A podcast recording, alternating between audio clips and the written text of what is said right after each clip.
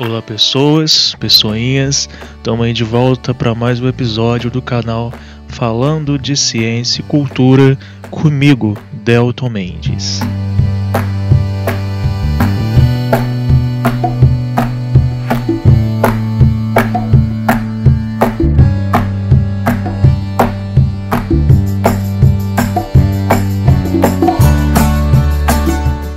O tema desse episódio é a morte. Vamos refletir aí sobre como a ciência entende esse assunto e também é, buscar é, entender, refletir a partir de algumas perspectivas culturais. Lembrando que ao final eu vou responder, como esse episódio é mais curto, eu vou responder uma pergunta só das várias perguntas realizadas sobre o tema do último episódio da semana passada. Então vamos que vamos.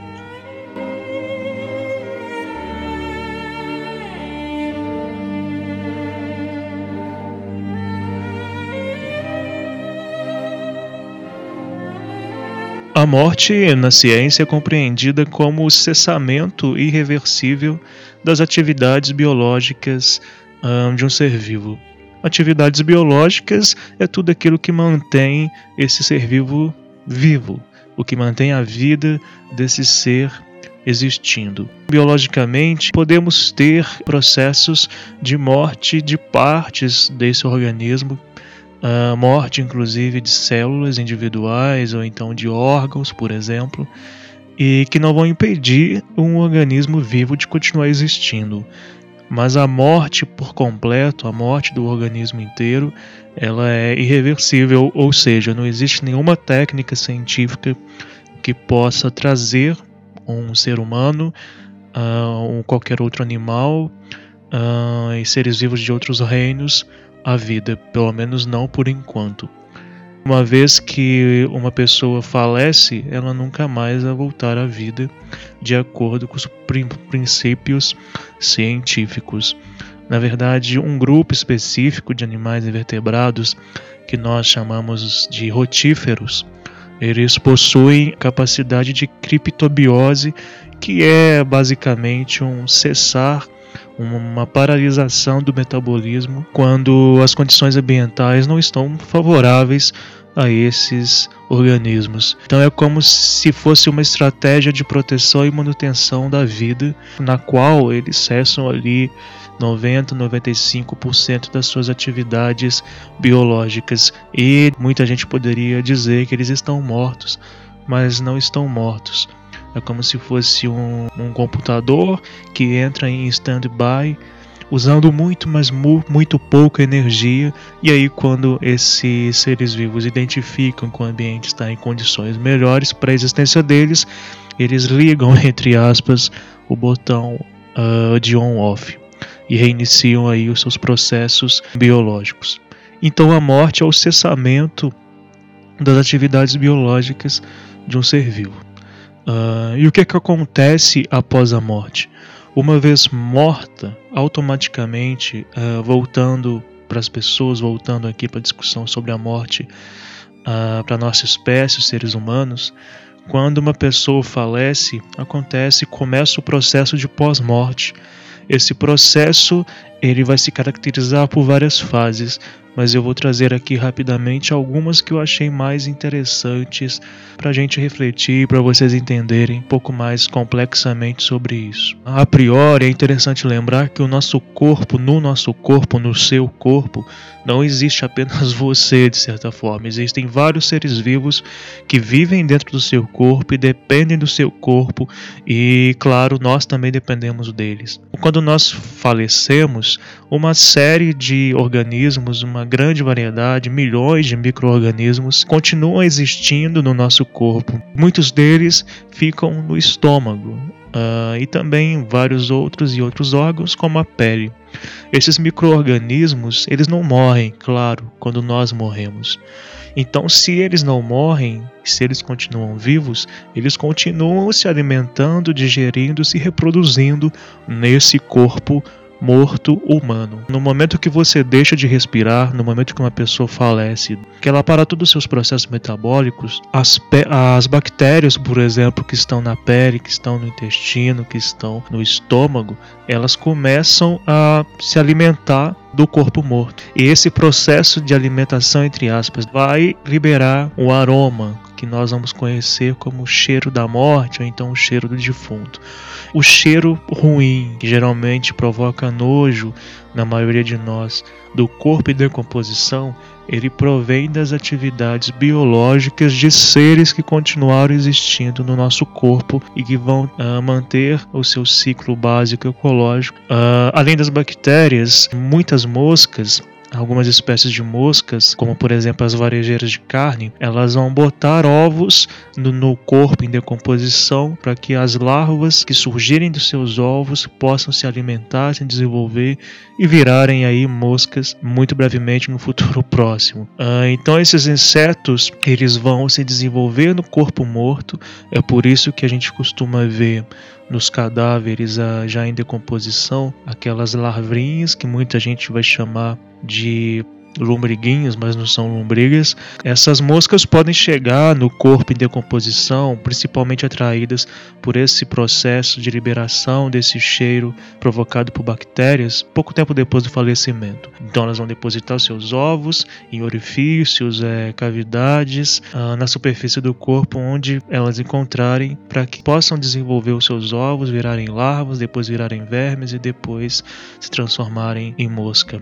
Inclusive é muito interessante interessante é, lembrar que a palavra cadáver, o significado dela vem de dar carne aos vermes, carne data vermes, ou seja, é a carne que é oferecida aos vermes. Há larvas que vão se alimentar do cadáver, depois a gente vai ter um ciclo ecológico complexo, porque, por exemplo, escaravelhos, algumas espécies de besouros vão chegar para se alimentar das larvas das moscas. Então vejam que as bactérias, a priori, começam a digerir, se alimentar daquele corpo falecido. O cheiro provocado por essa ação microbiana atrai as moscas que vão depositar os seus ovos, que depois vão virar larvas, para futuramente virarem moscas.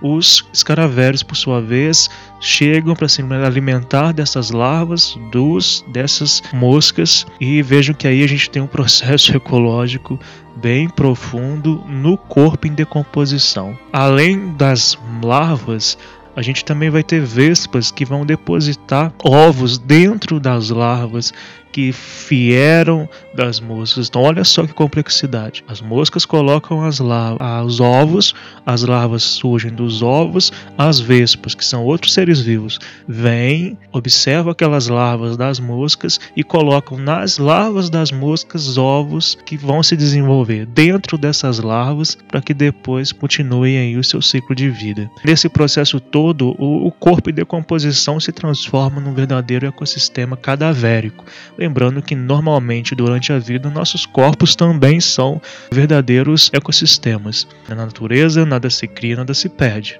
Ecologicamente não existe lixo, então o corpo em decomposição, todos, todas as suas moléculas vão ser apropriadas aí pela natureza seja por outros seres vivos, seja pelo solo, seja pela água, enfim. A dissociação do corpo pós-morte ela acontece num processo bem complexo que vai envolver, como vocês percebem, vários outros seres vivos.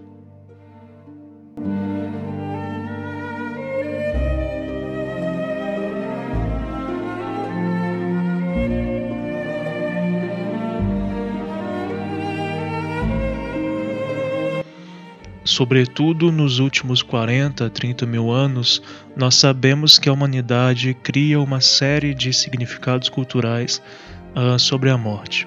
O ato de, por exemplo, enterrar os mortos, uh, celebrar a morte de diferentes formas, o luto, a tristeza, são coisas que tem aí, que nós conseguimos saber por arqueologia, que existem há bastante tempo uh, nas culturas humanas.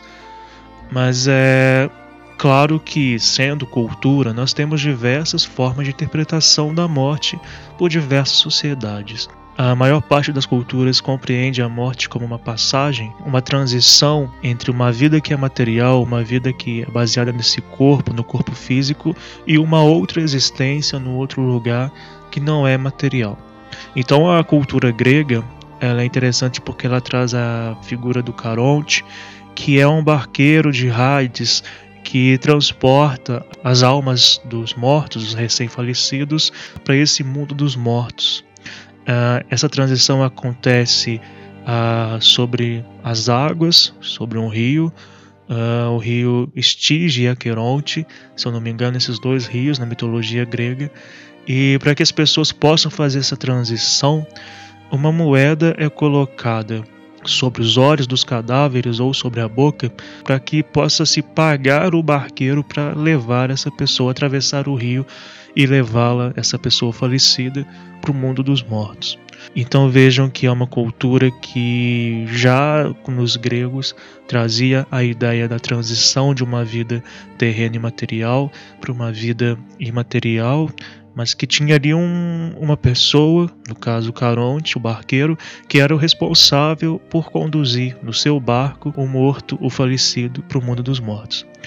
Uma cultura contemporânea muito interessante é a cultura mexicana, que vai compreender a morte de uma forma muito diferente como nós aqui no Brasil compreendemos. Na data de celebração do Dia dos Mortos, da cultura mexicana, as pessoas costumam fazer verdadeiras festas, é, celebrações em memória das pessoas mortas. Muitas celebrações compreendem até que a pessoa falecida estará ali próxima nessa celebração. É comum as pessoas irem nos cemitérios, fazerem muitos adornos nos túmulos ou então em suas casas em memória do falecido. Vejam que há uma diferença muito grande entre a cultura mexicana e a cultura brasileira. Aqui no Brasil nós não celebramos a morte com festa, com celebração, uh, digamos, mais feliz. Nós temos um luto muito profundo no Dia dos Mortos, na celebração do Dia dos Mortos. É, então é comum no México as crianças estarem familiarizadas com o tema, por exemplo. Existem vários desenhos animados nos quais há explicação sobre o que é a morte, sobre o Dia dos Mortos.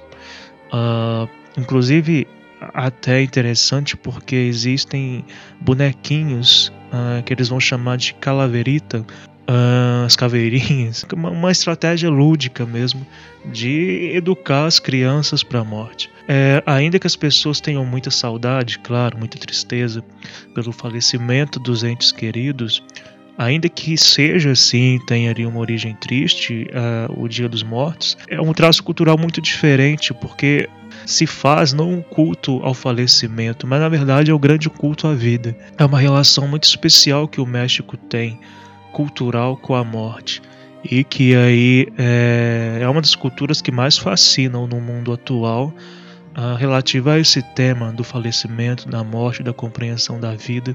Afinal, o que é a vida?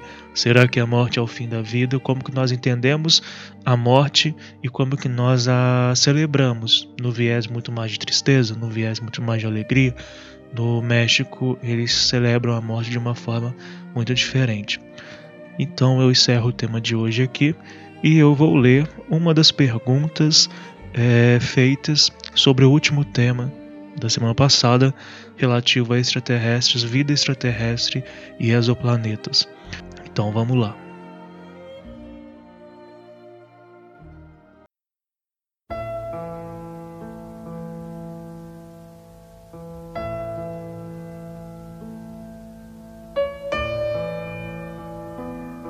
Eu escolhi um comentário feito pelo Samuel no qual ele refletiu sobre o Big Bang, como que o Big Bang se relaciona ao surgimento da vida na Terra, como que ainda somos resultados do Big Bang. Ele disse que é complicado entender como elementos químicos combinados podem adquirir consciência. Samuel continua. Lógico que evoluímos muito se tratando de conhecimento, mas a partir de elementos químicos e átomos desprovidos de qualquer tipo de raciocínio, vida, se juntarem e criar alguma outra forma de vida evolutiva, e essa por si só dar origem a milhões de outras formas de vida tão distintas, é algo muito complexo. São caminhos muito opostos quando o assunto é religião e ciência. Dizem que a ciência explica tudo e que a religião se baseia na fé.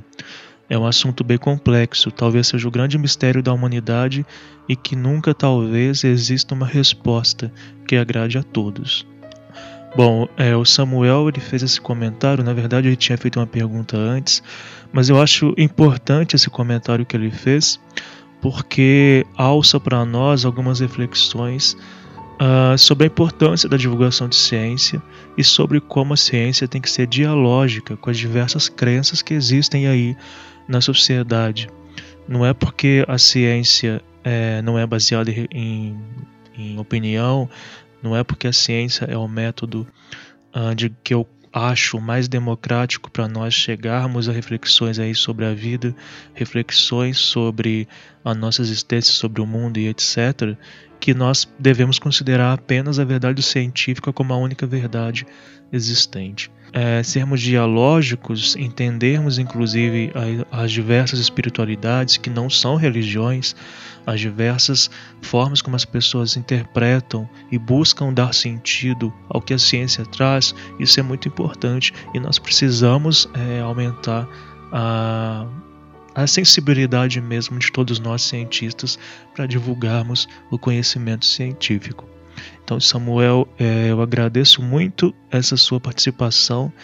É óbvio que, por mais que digamos que a humanidade, todos os seres vivos baseiam-se em elementos químicos, moléculas, é muito complexo realmente entender como que toda essa associação faz-nos existir, nos faz ser seres pensantes e diversas outras coisas aí muito complexas. Então, muito obrigado pela participação e eu encerro aqui agora o episódio.